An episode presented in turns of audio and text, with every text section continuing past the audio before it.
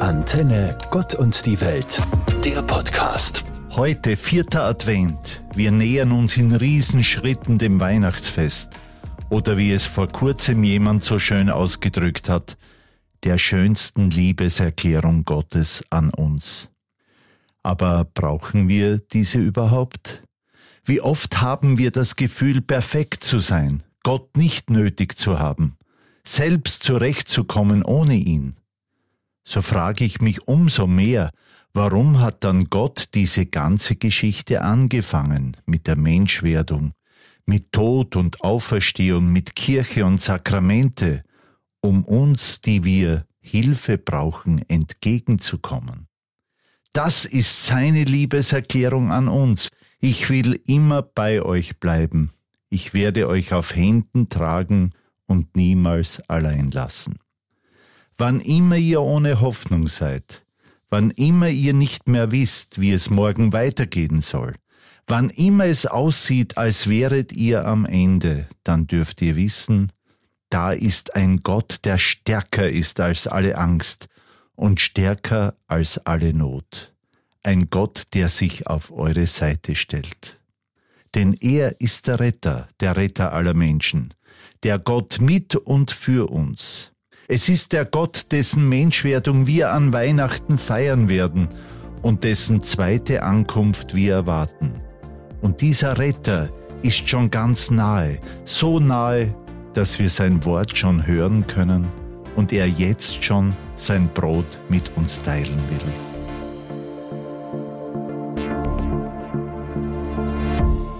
Diese Szenerie kennen wir alle von uns selbst. So, nun wird es aber allerhöchste Eisenbahn. Schließlich wartet der Bus nicht, bis ich komme. Wann kommt denn der nächste? Das dauert ja ewig. Das heißt warten, warten, warten. Advent heißt auch warten. Aber warten tue ich doch das ganze Leben. Es gibt so viele Haltestellen des Lebens, an denen wir warten müssen. Wir kennen noch Menschen, die warten mussten, bis der Papa aus dem Krieg zurückkommt. Wir kennen Menschen, die warten, bis endlich die Diagnose kommt oder sich endlich etwas verändert zum Besseren. Wir kennen Menschen, die warten, bis sie endlich den richtigen Ehepartner finden. Man wartet auf das Monatsende, weil das Geld zu Ende ist und dann wieder Neues kommt. Man wartet, bis mich endlich jemand entdeckt mit meinen Gaben und Talenten, der mich schätzt und in der Esse zeigt. Man wartet, bis der schreckliche Virus endlich verzogen ist und den Geist wieder aufweckt. Man wartet auf Wiedergutmachung, weil einem so viel Unrecht passiert ist. Man wartet, wartet und wartet. Unser ganzes Leben ist ein einziges Warten. Aber Warten tun wir eigentlich nur, weil wir auf etwas hoffen, weil man etwas sehnsüchtig erhofft, auch Weihnachten.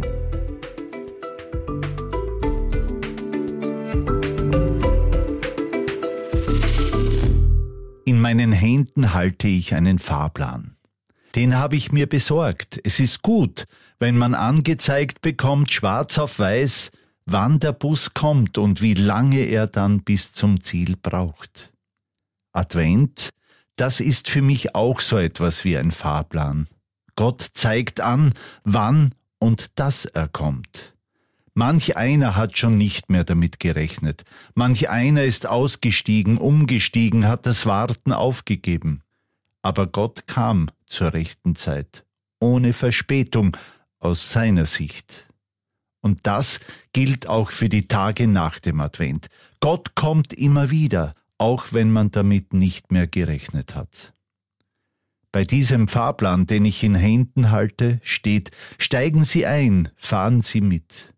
Und unten steht ganz klein, Änderungen vorbehalten. Auch das passt zu unserem Leben. Es können Dinge dazwischenkommen, unvorhersehbare Dinge, Krankheiten, persönliche Katastrophen, Irrwege. Aber das ändert nichts. Der Fahrplan behält seine Gültigkeit. Gott kommt.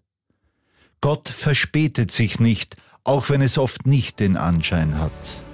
Ein Schriftsteller hat es so schön formuliert, Gott kommt spätestens rechtzeitig. Nochmals, nehmen Sie das für sich mit, das Warten in der Adventszeit, egal in welchem Wartehäuschen oder in welcher Wartehalle Sie sitzen, es wird Freude sein.